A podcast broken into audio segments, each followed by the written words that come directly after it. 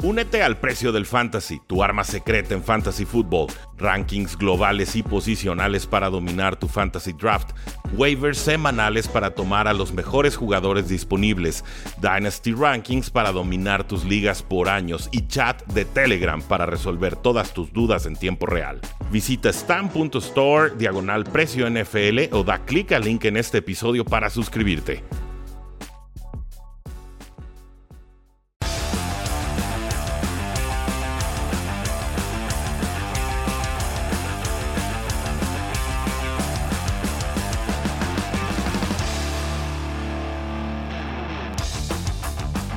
Saludos a todos y bienvenidos a un programa más de Cuarto y Gol, donde la NFL no termina y nosotros tampoco. Mi nombre es Rudy Jacinto, me encuentran en Twitter como arroba NFL. El día de hoy vamos a analizar la ronda 2 y ronda 3 del NFL Draft.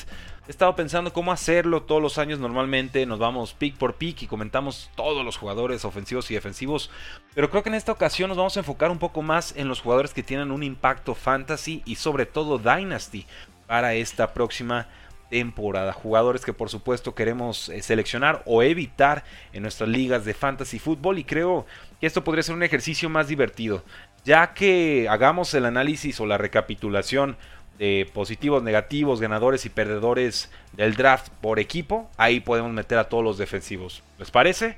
Vamos entonces con la ronda 2, donde los Packers en el pick número 34 tomaron a Christian Watson, el receptor de North Dakota State. Es alto, es rápido, tiene flexibilidad, no corre también sus rutas ni genera muchas yardas después de recepción, así que van a tener que utilizarlo de formas inteligentes los Packers, pero su velocidad y explosividad son verdaderamente preocupantes. No se asusten de verlo haciendo jet sweeps, jugadas de este tipo, jugadas explosivas, jugadas grandes, le termina costando bastante a los Packers. Pagan dos eh, segundas rondas tardías para subir al pick número 3 de este día 2, pero finalmente Aaron Rodgers tiene a su nuevo receptor. No es reemplazo directo de Devonta Adams, eso tendrá que ser un esfuerzo colectivo, pero jugó bien en el Senior Bowl, tuvo buena participación en el Scouting Combine, ahora llega a Green Bay. Me intriga, me intriga bastante. Eh, los Jets con el pick número 36 tomaron al running back de Iowa State, Breeze Hall. Alguien que es muy completo, que puede jugar los tres downs, que no necesariamente me parece mejor corredor que Kenneth Walker, de quien hablaremos más adelante, pero sí mejor receptor, o por lo menos mejor receptor demostrado en instancias colegiales. Corre rutas con elegancia, con técnica, con pensamiento, ¿no? con anticipación, atrapa muy bien el balón y además creo que tiene una enorme oportunidad ante sí. Desplaza a Michael Carter, quien será un buen complemento, pero definitivamente es el running back que peor sale parado de todo el NFL Draft. ¿Por qué? Porque Brees Hall apunta a ser un caballito de batalla tres downs. Y los Jets le acaban de dar aún una arma más a su quarterback Zach Wilson.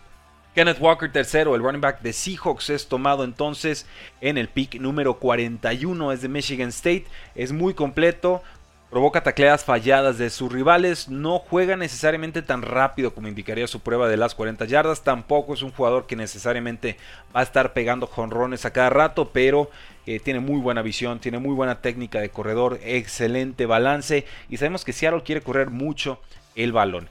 Esto, bueno, pues será un complemento para Rashad Penny. Quizás no sea Kenneth Walker el titular indiscutible en un principio, pero más pronto que tarde yo creo que se hará con ese lugar. Y sí pone en entredicho la salud y el futuro NFL de Chris Carson, quien se sigue recuperando de una operación de, de espalda, de cervicales.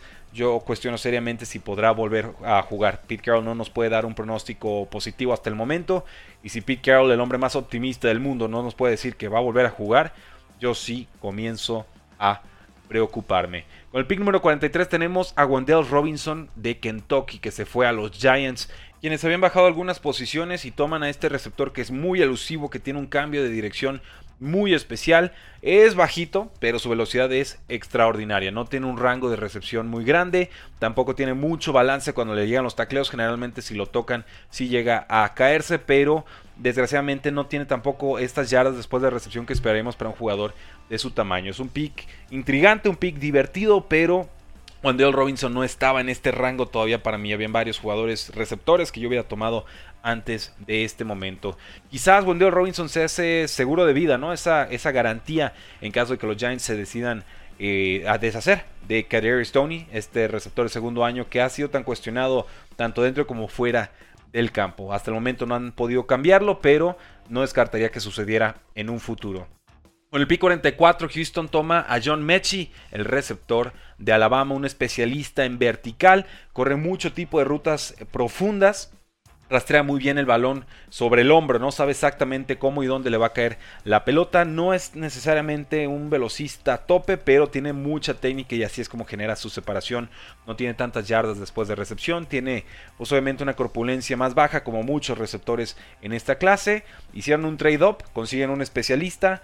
Eh, no me parece necesariamente complementario Brandon Cooks, más bien parecen hasta cromos repetidos hasta cierto punto, pero veremos cómo termina la historia de John Mechie en Houston. Intriga, pero nuevamente habían otros receptores que yo hubiera tomado antes. Con el pick número 50, los Patriotas toman a Tiquan Thornton, el receptor de Baylor, que tuvo muy buena producción colegial, un sleeper importante, corrió las 40 yardas en 4.28 segundos, el más rápido de la clase. Además, vende bien sus rutas, es bastante técnico, atrapa muy bien eh, el balón con las manos estiradas, no contra el cuerpo, eh, arrebata el balón del aire. Es un jugador intrigante. En principio no me encantó la, selección, pero mientras más leí de Tiquan Thornton, más me convencí de que era lo que necesitaban los Patriotas para poder estirar el campo y darle más espacio para navegar a todas estas buenas amenazas en corto y campo intermedio que eh, jugaron bien el año pasado, pero que no tenían ese elemento de explosividad. Entonces, ojo ahí, Tijuan Thornton no está esperado para ser tomado tan temprano, pero creo que por talento, por velocidad y por necesidad de roster, cada vez me gusta más. Y los Patriots hicieron un mini trade-up por él y creo que, que valió la pena. Creo que valió la pena.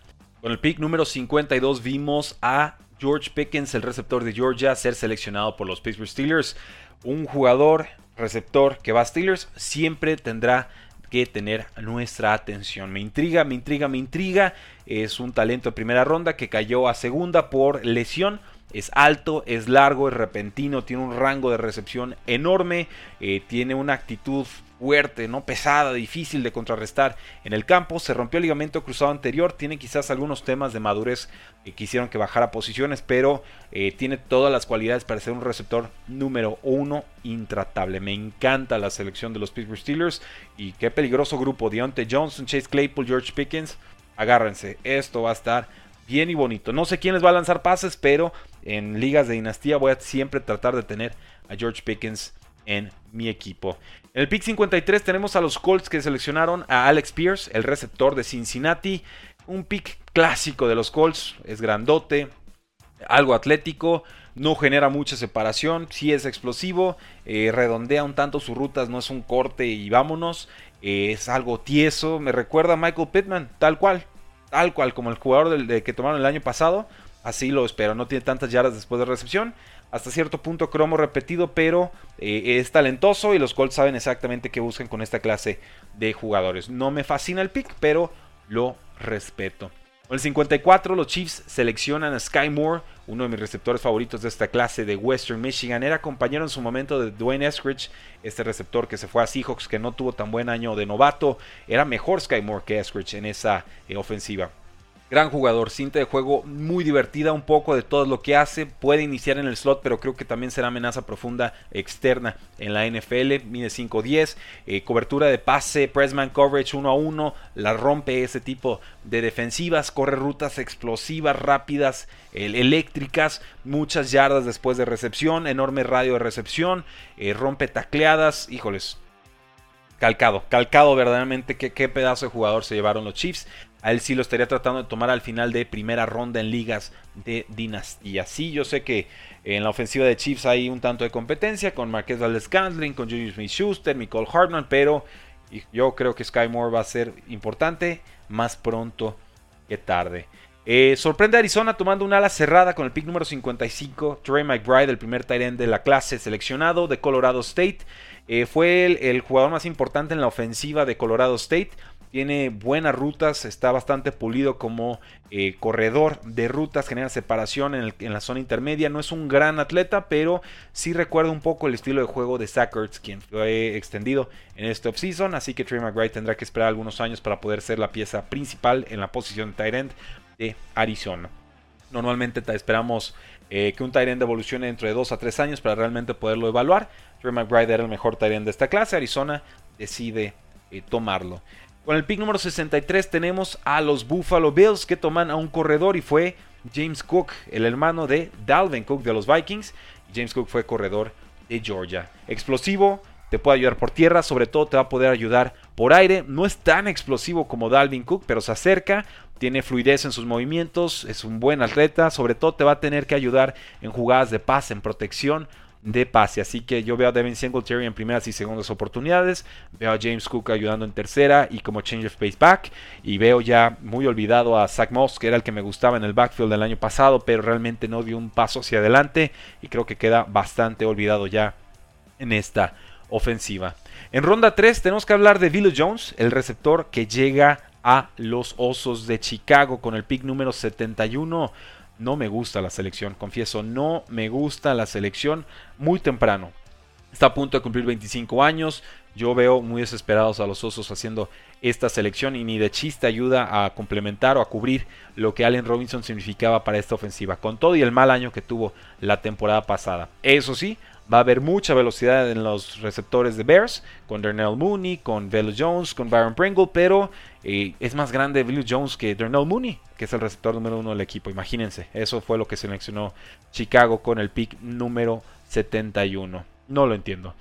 En el pick 73 se fue Jelani Woods, el Titan de Virginia, a los Indianapolis Colts. Un jugador explosivo que corre mejores rutas que Mo Ali Cox. Hombre grande, repentino, eh, sabe bloquear, buena selección. Los Colts están necesitados de un tight Creo que Jelani Woods encaja perfecto en esta ofensiva, sobre todo después del retiro de Jack Boyle. En el pick 74 tenemos al segundo coreback de este draft y es Desmond Ritter, el coreback de Cincinnati que llega a los Atlanta Falcons.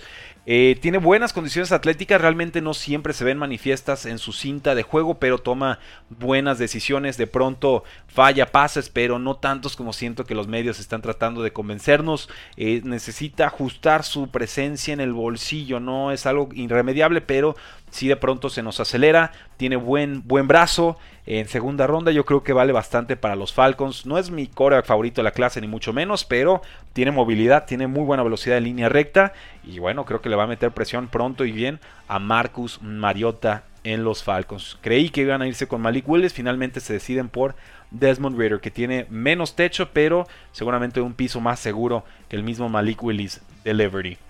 Con el pick número 80 vimos a Greg Dulcich, un tight end que por supuesto es de la Universidad de UCLA ataca en profundidad. Es una cualidad muy deseada en alas cerradas en la NFL.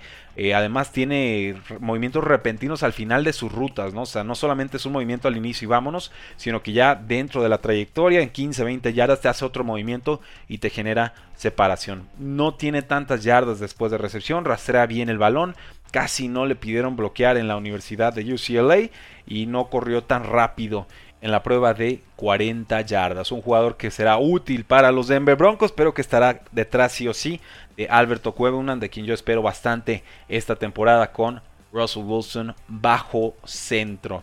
Y luego llega Malik Willis, el quarterback de los Tennessee Titans. Así es, estará metiéndole presión a Brian Tannehill, este quarterback que muchos pensábamos iba a ser el primero tomado en este draft. Era pues, mi quarterback número uno simplemente por su techo, eh, su toma de decisiones no está pulida, pero es porque lleva poco realmente jugando la posición de, de No lo jugó hasta su último año de preparatoria y luego no volvió a jugar hasta el 2020. Tiene un pase profundo muy especial, una condición atlética espectacular.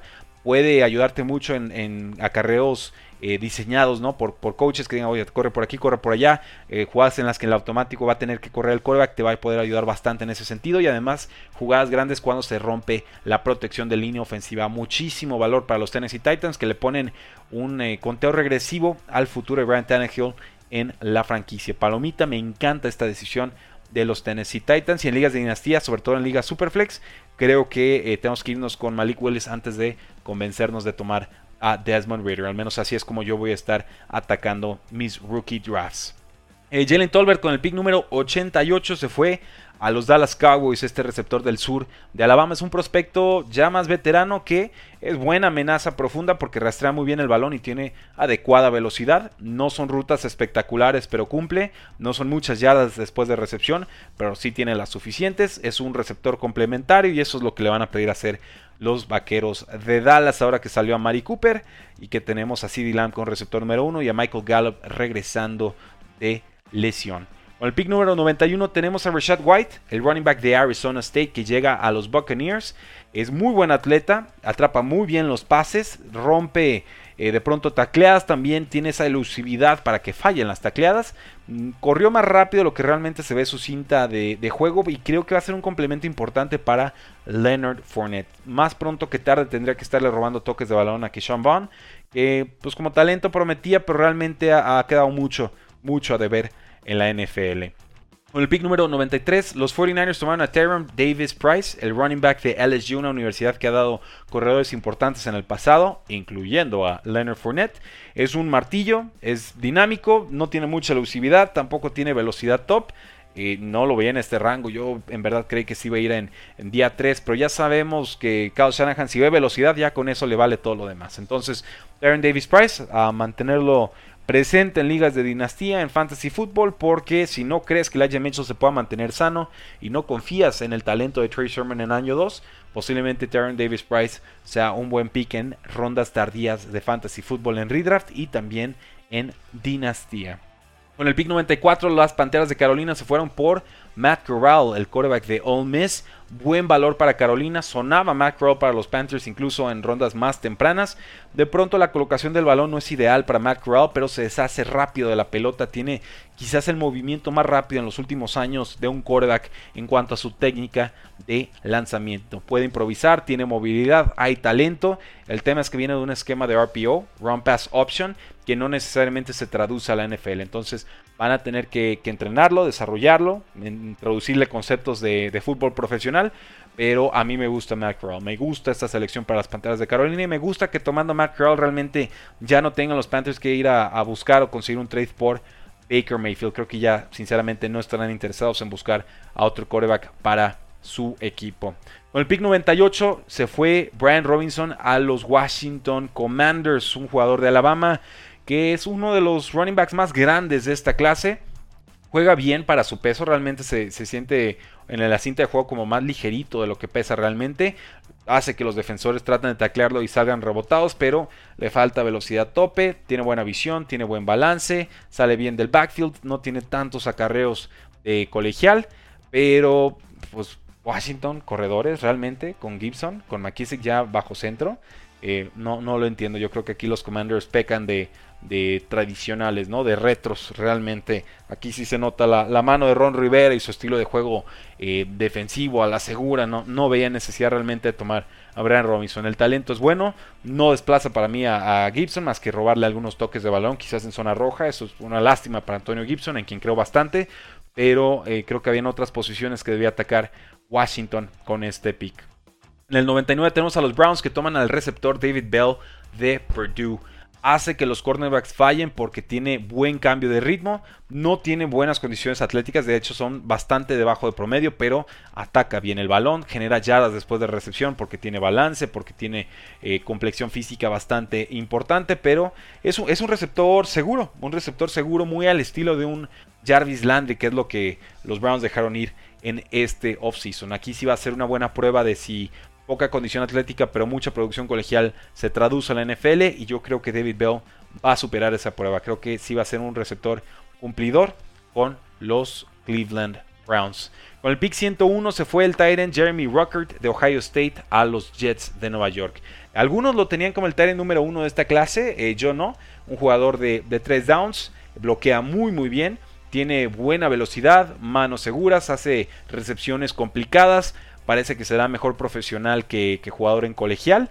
Eh, hay upside, hay upside y parece que los Jets de Nueva York ahora sí tendrán bastantes tight ends para usar formaciones exóticas. Y cerramos la ronda 3 con jugadores de impacto de Fantasy Football y de Dynasty Football con Danny Gray, el receptor que ahora es de los San Francisco 49ers. Es un jugador veloz, sabemos que esta es la cualidad más importante para Kyle Shanahan. No me parece que corra necesariamente buenas rutas, creo que cornerbacks físicos lo pueden reconducir. No es muy repentino, la agilidad realmente no es lo suyo. No rompe muchas tacleadas, no genera muchas yardas después de recepción.